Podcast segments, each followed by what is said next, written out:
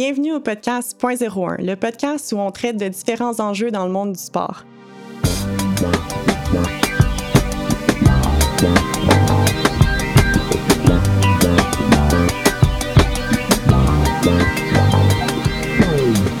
Bonjour tout le monde et bienvenue à ce sixième épisode du podcast .01. Je trouve que le sujet d'aujourd'hui s'inscrit parfaitement dans la thématique générale du podcast, qui est un peu de parler du behind the scenes ou en français les coulisses du sport de haut niveau. D'ailleurs, une des raisons pour laquelle j'avais eu l'idée de commencer un podcast sur les enjeux dans le monde du sport, c'est parce que j'avais réalisé à quel point les gens étaient intéressés à en apprendre plus sur ce qui se passe derrière les caméras. Parce qu'aux Olympiques, euh, ce qui est diffusé à la télé, c'est principalement la compétition en soi, la remise de médailles, euh, l'entraînement parfois, et ça se résume pas mal à ça. Pour ceux qui ne le savent pas, en 2021, pour les Jeux de Tokyo, j'avais des petits segments à l'émission d'ouverture de Marie-Josée Turcotte pour parler des résultats en natation. Et j'en ai profité pour justement parler du behind the scenes, euh, par exemple la dynamique entre athlètes, ce qui se passe dans le village olympique, etc. Et je me souviens que suite à ça, un de mes collègues m'avait dit j'avais jamais réalisé à quel point il se passe des choses qu'on ne sait pas par rapport aux Olympiques. Bon, la raison pour laquelle je vous dis tout ça, c'est parce qu'aujourd'hui, mon invitée est justement une des personnes qui travaille dans l'ombre aux Jeux olympiques. Euh, elle éteint des feux, elle s'assure que les droits des athlètes sont respectés, elle agit comme une avocate, une médiatrice, une psychologue, bref, une vraie femme à tout faire pour s'assurer que tout type d'enjeu est adressé d'une manière à permettre aux athlètes de performer à leur plein potentiel. Son nom est Andriane Morin et c'est la personne qui agira à titre d'ombudsperson pour le Comité olympique canadien aux Jeux olympiques de Paris en 2024. Elle a aussi agi dans ce rôle pour les Olympiques d'hiver de Pyeongchang en 2018 ainsi que les Jeux panaméricains qui ont eu lieu en octobre de cette année. Vous allez comprendre que quand on parle du behind the scenes, le rôle d'ombudsman prend une place très importante. Andriane est une triple olympienne en aviron. Elle a gagné une médaille d'argent aux Jeux olympiques de 2012 à Londres après avoir terminé quatrième en 2008 et septième en 2004 avec l'équipe du 8 féminin. Elle a fait son bac en droit à l'Université de Montréal et habite maintenant à Paris avec son mari et ses trois enfants. Puisqu'elle était de passage à Montréal cette semaine, j'en ai profité pour l'inviter sur le podcast. Alors, bienvenue, Andréane. Merci, merci de la présentation, Sandrine. Alors, première question pour toi, parce que là, j'ai dit ombudsperson, ombudsman, euh, mais je pense qu'il n'y en a pas beaucoup qui sait vraiment c'est quoi un ombudsman et encore moins un ombudsman aux Jeux olympiques. Donc, si tu peux commencer par nous expliquer de façon générale c'est quoi un ombudsman, un ombudsperson? Euh, ça serait quoi son rôle aux Olympiques? Oui, très bien. Alors, ombudsman, en fait, c'est un mot suédois. Et alors, c'est pour ça qu'on utilise le man plutôt que ombudsperson, parce que le, mot lui-même, c'est un mot suédois. C'est pas nécessairement pour que ce soit le féminin ou le masculin. Ceci dit, pour des raisons évidemment. Euh, euh, gender neutral. Gender neutral très PC, comme on dit aussi. Euh, on l'a plutôt mis au, juste au neutre avec ombudsperson. Mais c'est vrai, ça nécessite toujours un peu une explication.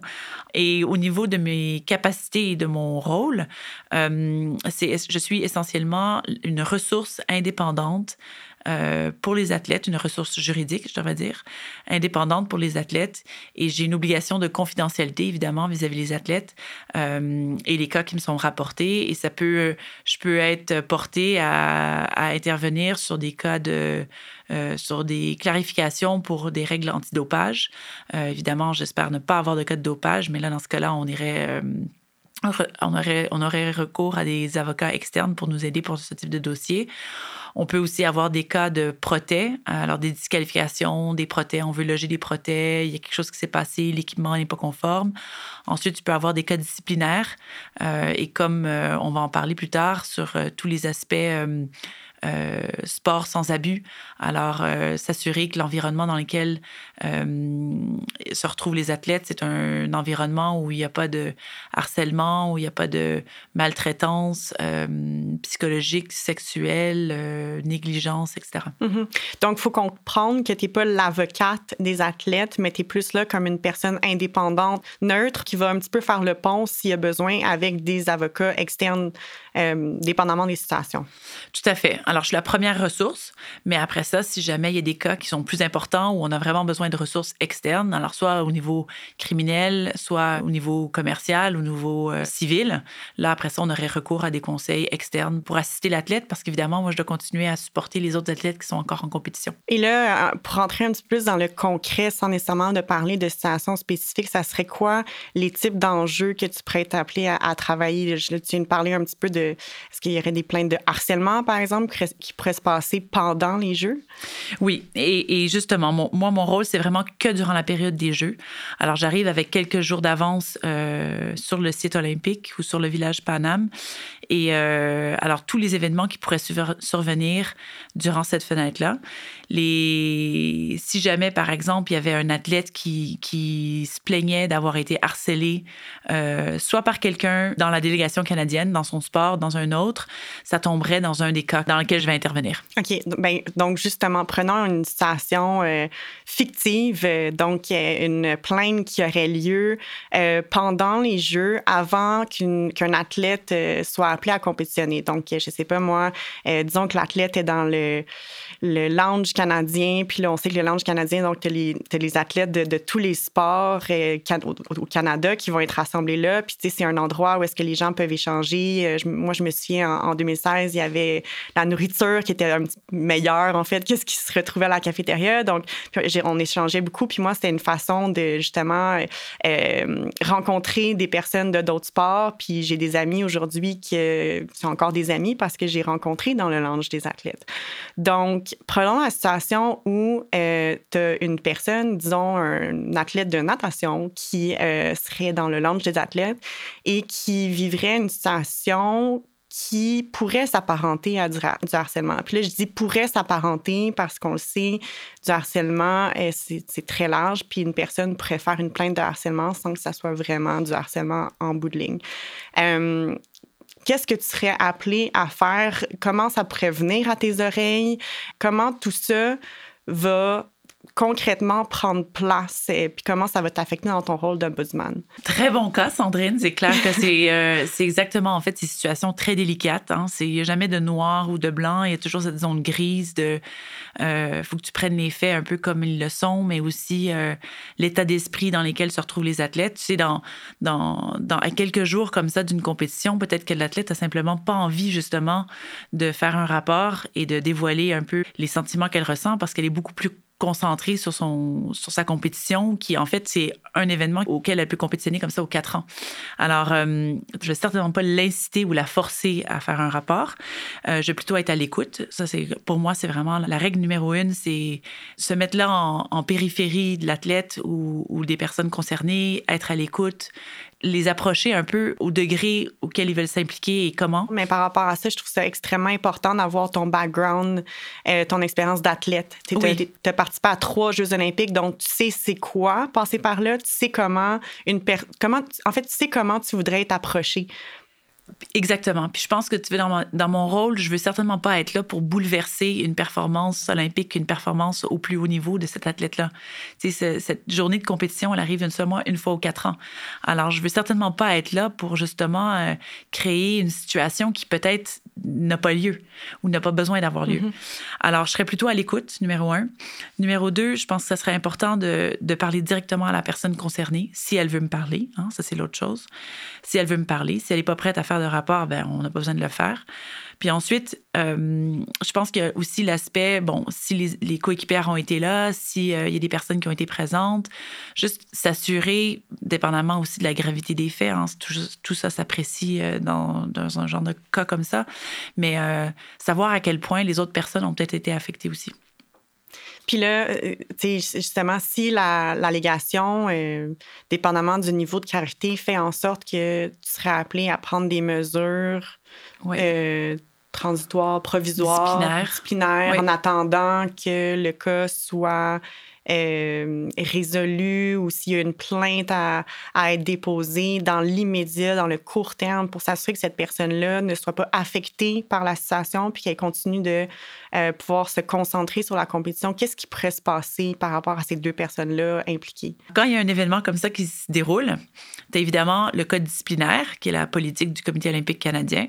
Et là, tu vas avoir euh, la chef de mission et les représentants de la chef de mission qui vont avoir certains pouvoirs pour soit retirer l'athlète du village, soit mettre des mesures préventives, soit renvoyer l'athlète à la maison. Et tout ça dépend aussi de si l'athlète a terminé de compétitionner ou encore des compétitions à faire. Alors, ils vont prendre en considération la gravité de l'incident et également où cet athlète se situe un peu dans, dans son horaire de compétition. Et il y a par ailleurs euh, un, nouveau, euh, un nouveau code qui s'applique maintenant au Canada depuis le 1er janvier 2023. Et tous les athlètes canadiens en sont signataires, également les fédérations, qui s'appelle le Code de conduite universel pour prévenir contre la maltraitance dans le sport. C'est le CCUMS. Et à titre de signataire de ce nouveau code, euh, qui en fait assure un environnement sain et sans abus dans le sport, à titre de signataire de cette politique, tous les athlètes canadiens, incluant le comité canadien, incluant euh, les, différentes fédérations sportives, ont une obligation de rapporter les comportements qui seraient prohibés. Alors, autant que tu as tout ce qui est maltraitance sexuelle, psychologique, harcèlement, négligence, ce qu'on appelle le grooming en anglais, j'ai oublié le terme euh, en français, euh, mais aussi toutes les transgressions des limites. Et c'est là d'ailleurs que ça devient beaucoup plus flou.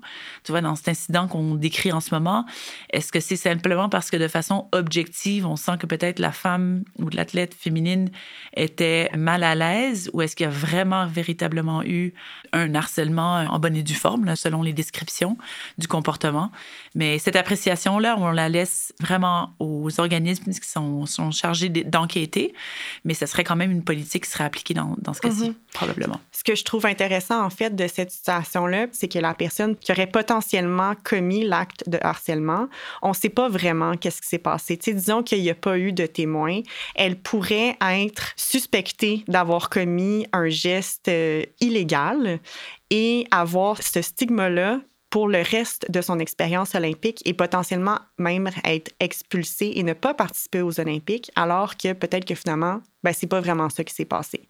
Moi, quand j'ai pris conscience de tous ces enjeux-là, ça m'a bouleversée en tant qu'athlète parce que, comme tu le sais, on s'entraîne pendant tellement longtemps pour en arriver finalement à une culmination de tous nos efforts, si on prend l'exemple, on est à Tokyo en 2021, on a parcouru toute la planète pour arriver à compétitionner au jour X. Puis là, il se passe un événement comme ça qui peut chambouler notre expérience. J'imagine que dans ton rôle d'ombudsman, faut aller au-delà de l'aspect légal seulement, puis prendre en considération les sentiments que les gens vivent. Est-ce que toi, tu trouves ça difficile des fois à gérer?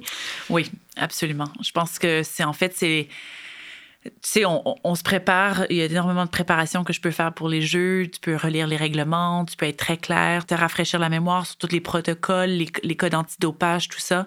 Mais l'aspect humain de mon rôle, en fait, c'est un aspect pour lequel je peux pas me préparer. C'est la vie de tous les jours, mais, mais tu prends un peu l'athlète comme il est. Je veux dire, s'il est euh, complètement euh, en détresse, euh, s'il est en besoin de support psychologique, il y a beaucoup d'athlètes qui peuvent vivre des moments. déjà, l'environnement des jeux, c'est des événements qui sont où il y a tellement d'émotions, tellement d'adrénaline, tellement il y a une charge mentale énorme. Ensuite, c'est un petit événement comme ça, ben, c'est pas un petit événement, mais c'est un, petit un événement qui peut facilement faire débalancer quelqu'un encore plus. C'est des situations très délicates où tu as besoin de beaucoup de compatie, beaucoup d'entre-gens et euh, d'être à l'écoute surtout. Mm tu as parlé tantôt que tu te préparais évidemment pour ce rôle-là. Qu'est-ce que ça implique, ton niveau de préparation? Euh, pour ce qui est des, Jeux olympiques qui viennent en 2024, par exemple? Oui. Alors, j'ai. Il y a plusieurs différentes choses que je vais faire pour me préparer. Euh, je l'ai fait, j'ai fait cette préparation pour les Jeux de Santiago et je vais certainement la répéter.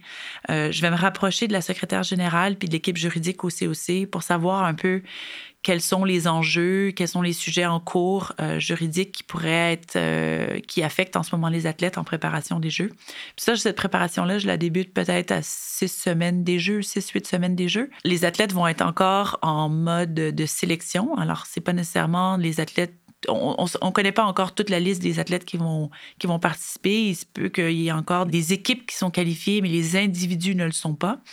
Et alors, il peut avoir avoir des, contestations de qui est qualifié, qui n'est pas qualifié. Ça, les, les, questions de qualification, en fait, je ne m'en préoccupe pas. Ça ne fait pas partie de mon boulot. Je vais également commencer une discussion à peu près euh, au même moment avec qu'est-ce qu'on appelle les High Performance Advisors. Alors, c'est les personnes qui sont euh, conseillères euh, pour les différentes fédérations sportives, qui sont rattachées à On the Podium, l'organisme fédéral qui, évidemment, vise les médailles et les succès canadiens à l'échelle internationale.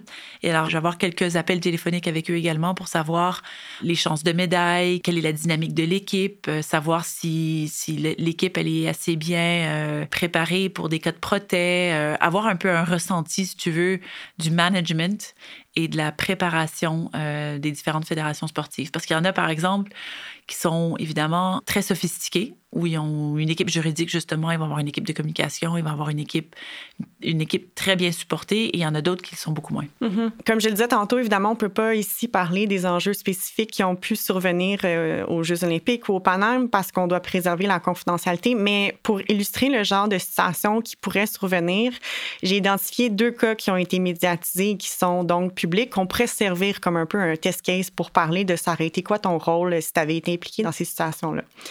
En passant, euh, juste pour la petite histoire, quand j'ai j'ai juste décidé de googler scandale olympique, puis euh, c'est euh, vraiment impressionnant à quel point il y a beaucoup de scandales aux Olympiques dont je n'étais pas au courant. Ça va jusqu'au début des années 1900. J'en ai sélectionné deux. le premier, donc, c'est le scandale concernant Ryan Lochte. il y a beaucoup de gens qui connaissent ce scandale. Ça a été largement médiatisé pendant les Jeux olympiques de 2016. Essentiellement, euh, Ryan Lochte, qui était un nageur sur l'équipe américaine, en fait, ce qui s'est passé, c'est que le jour suivant les compétitions de natation, en fait, ce qu'il faut, comprendre, c'est que la natation, c'est sur huit jours et c'est euh, au tout début des Jeux olympiques. Et donc, à la fin de ces huit jours-là, euh, bon, normalement, les athlètes euh, vont faire la fête, ils sortent, ils sont un petit peu en boisson. Et dans le cas de Ryan Lochte, il était avec trois de ses coéquipiers, puis ils ont vandalisé une toilette dans une station d'essence. Évidemment, comme je le disais, il y avait de l'alcool qui était impliqué dans tout ça. Et euh, Ryan aurait menti sur les réseaux sociaux en racontant finalement une fausse histoire euh, qui qu'il n'impliquait pas, pardon, d'avoir commis quelque geste illégal que ce soit pour un peu camoufler la vraie histoire. Euh, bon, c'est pas la première fois que des actes de vandalisme sont commis sur cette planète, mais disons que lorsque c'est un athlète aussi populaire que Ryan Lochte, qui représente un pays, mais aussi des sponsors, disons que ça passe un peu moins bien. Dans cette situation-là, en plus, on avait soulevé que le fait que ça se passe au neuvième jour des Jeux olympiques, alors que la compétition de natation est terminée, mais que les Jeux olympiques continuent quand même, ça enlève un peu le spotlight sur les, autres compétitions dans les autres sports qui continuent euh, de se produire, ce qui est un petit peu euh, désolant. Euh, évidemment, tu n'as pas été impliqué dans cette situation-là, mais ça aurait été quoi ton rôle si justement tu avais eu à, être impliqué dans l'histoire de Ryan Lochte? Oui, ben, c'est comme tu dis, c'est une histoire très malheureuse, cette histoire de Ryan Lochte, parce qu'évidemment, euh, quand tu es. En fait, c'est pas un sujet, ça, c'est pas un sujet euh, de politique interne disciplinaire. Là, tu es vraiment rendu dans le criminel. Puis tu es rendu dans un dossier criminel dans la juridiction dans lequel se retrouve euh, l'événement euh, sportif. Alors, tu me parlais plutôt de, la préparation. Bien, une des préparations qu'on doit également faire, c'est trouver des conseils locaux qui pourraient nous aider dans le cas de, de dossiers criminels. Alors ça, la première chose, c'est probablement déjà contacter un avocat criminaliste euh, au Brésil qui va pouvoir euh, assister l'athlète. C'est certain que quand tu as un athlète qui est très populaire comme ça, qui est très, qui est une grande vedette sportive, c'est pas le même genre de dossier que tu aurais quand tu as un athlète qui est dans un sport qui est, qui est méconnu ou un sport d'équipe, par exemple. Alors ça, déjà, euh, l'ampleur du dossier, avoir les médias comme ça qui sont très impliqués dans un genre de dossier comme ça, un dossier criminel, c'est nettement différent d'un athlète à l'autre. Si on continue encore avec la trame que c'est un athlète high profile comme ce l'était, il y aurait certainement une communication très importante à faire avec euh, le Comité olympique canadien. Alors là, c'est clair que, que tu mobilises un peu tout le monde au sein du management, du senior management. Moi, évidemment, je me rapprocherai de l'athlète pour savoir un peu qu'est-ce qui s'est passé, comment ça s'est déroulé. Après ça, il faut, faut, aller contacter les, criminalistes puis voir comment on peut sortir l'athlète du pays euh, le plus rapidement possible sans avoir d'autres sujets. Pour ceux qui euh, auraient voulu savoir c'est quoi le dénouement en fait de l'histoire avec Ryan Lochte, un mois après, il a reçu une suspension de 10 mois où pendant ce temps-là, il n'y avait pas accès au centre d'entraînement du US Olympic Center. Il n'y avait pas de support financier pendant tout ce temps-là. Il n'a pas pu participer à la, célébration qui a eu lieu à, la Maison-Blanche. Euh, puis il a aussi reçu 20 euh, heures euh, de services communautaires. Il a perdu des sponsors. Donc, bref, chers athlètes, faites attention à ce que vous faites quand vous êtes aux Jeux olympiques. le deuxième cas que j'ai sélectionné, moi, j'étais pas au courant. Ça a eu lieu en 2021 à Tokyo. Euh, c'est très d'actualité, en fait. C'est un judoka algérien qui concourait dans la catégorie des 73 kilos en judo, a été renvoyé des Jeux olympiques de Tokyo après s'être retiré de la compétition, après avoir refusé d'affronter pardon, un adversaire israélien. Euh, donc, euh, quand même assez intéressant et comme je le disais, d'actualité. Euh, la Fédération de judo a annoncé la suspension immédiate de ce judoka qui avait refusé d'affronter son adversaire ainsi que son entraîneur. Euh, puis après une enquête plus approfondie, en fait, cet athlète-là et son entraîneur ont été interdits de participer à toute compétition internationale pendant dix ans. Euh, ce que je trouve intéressant par rapport à cette situation-là, c'est que ça se passe pendant euh, les Jeux, pendant la compétition, et que la personne qui refuse soudainement de compétitionner, moi, la première chose qui m'est venue en tête, c'est ben, tu as pris la place d'un ou une athlète, en fait, dans ce cas-ci, un athlète qui aurait pu compétitionner à ta place. Euh, le nombre d'accréditations aux Jeux olympiques est super limité. les places sont comptées. Donc ici, clairement, tu as pris la place de quelqu'un pour un, caprice, euh, je pourrais dire ça comme ça. Toi, dans ta situation, euh, j'imagine que ben, si tu avais eu, encore une fois, à être impliqué dans cette situation-là, comment tu aurais géré tout ça? Oui, je pense que c'est un privilège d'aller aux Olympiques et de compétitionner. Alors, pour un athlète, euh, tu vois, d'arriver comme ça euh, à la veille d'une compétition et de se retirer pour des questions politiques, des raisons politiques, c'est, comme tu dis, c'est, empêcher un athlète qui était probablement euh, prêt à représenter son pays, à avoir ce privilège d'aller aux Jeux olympiques, qui ne l'a pas eu. C'est des situations qui demandent beaucoup de sensibilité parce qu'évidemment, tu as peut-être l'athlète qui a des raisons personnelles, des convictions personnelles euh, qui font en sorte qu'il ne veut pas être euh, confronté. C'est, en plus, c'est un sport de combat. Alors, tu as, un contact physique avec cette personne, évidemment, euh, qui a peut-être des raisons personnelles pour la raison pour laquelle il ne veut pas compétitionner, mais, euh, mais d'un point de vue euh, global sur l'équipe elle-même, le comité olympique, ça serait très difficile. Je pense que dans ce genre de situation comme ça, il ne faut pas oublier que l'athlète a signé un, un contrat euh, on appelle ça le contrat de l'athlète au Comité olympique canadien. Et tu t'engages à respecter tes compétiteurs, à faire du, de faire tout avec intégrité, avec euh, humilité, dans un esprit d'éthique, dans l'environnement que représentent les valeurs olympiques. Alors de pouvoir comme ça de juste dire, ben en fait, je, lutte pas contre un autre ou je veux pas prendre le tapis euh, à cause que cet adversaire vient d'un certain pays ou d'une certaine religion, c'est c'est ça enfreint en fait à ces, à valeurs et les obligations que tu as signées dans ton contrat d'athlète. Évidemment, ces deux situations ont été médiatisées, mais la plupart des situations qui surviennent pendant les Jeux ne le sont pas. En fait, je pense qu'un des buts, c'est que ces situations-là problématiques, entre guillemets, qui pourraient survenir ne soient pas médiatisées, mais qui soient plutôt gérées efficacement de manière à ne pas déconcentrer les autres athlètes. Donc, comment tu fait en sorte que les situations qui se produisent euh, soient gardées dans un cercle très restreint, puis que ça ne se rende pas euh, jusqu'aux médias.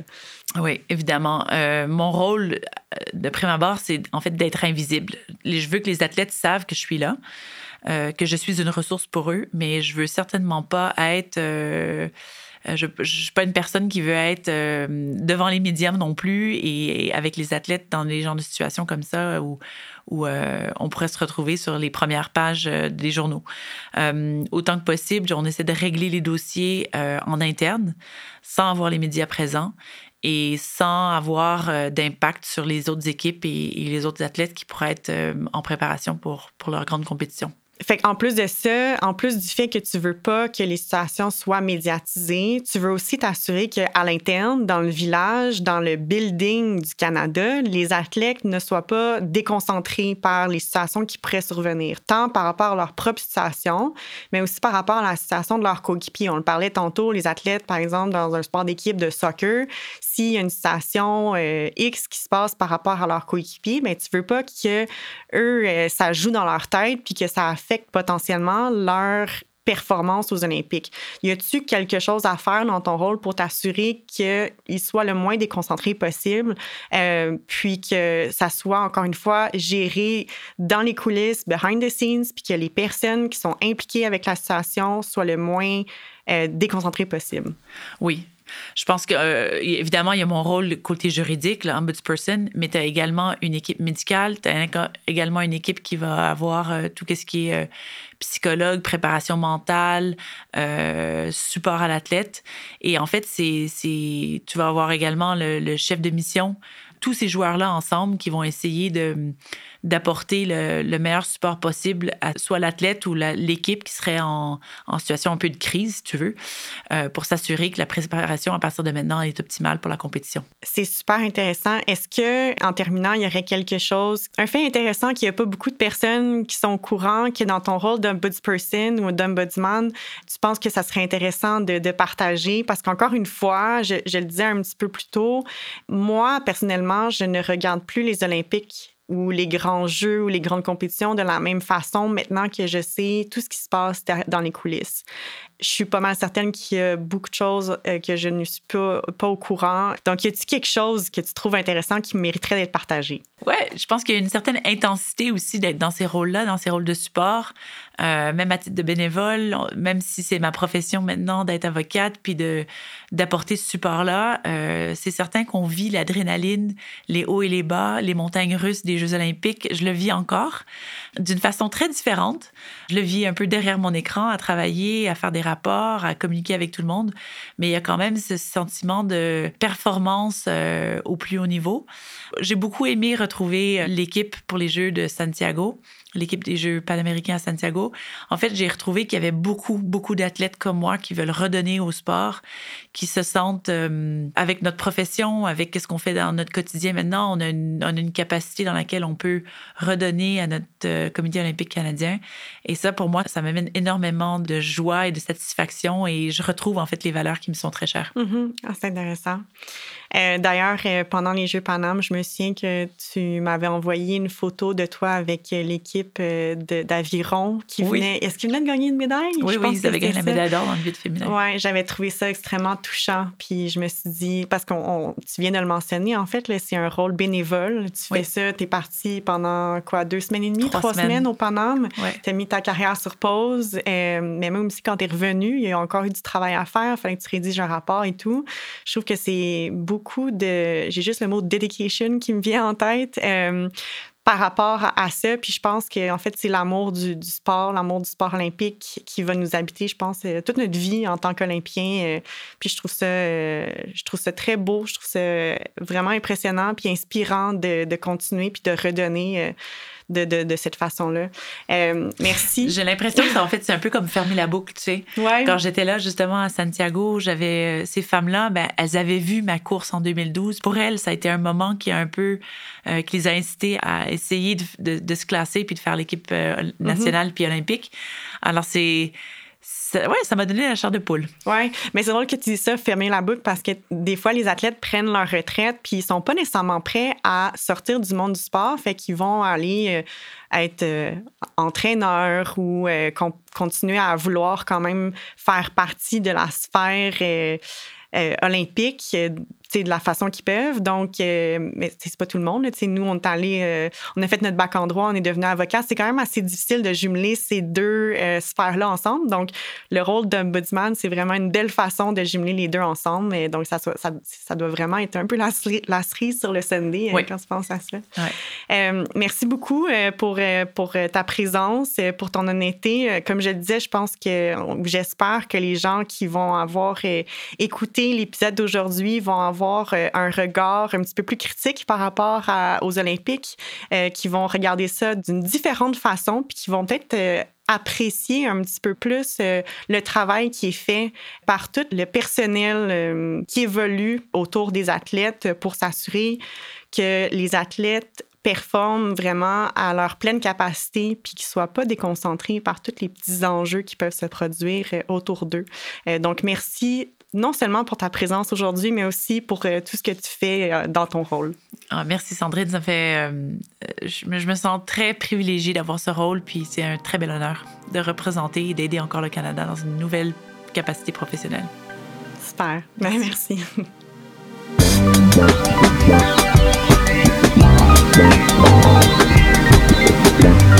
Ce balado a été rendu possible grâce à Lanner Gervais. Je remercie également Virage Sonore pour le montage et la musique. Mon nom est Sandrine Mainville et je vous donne rendez-vous au prochain épisode.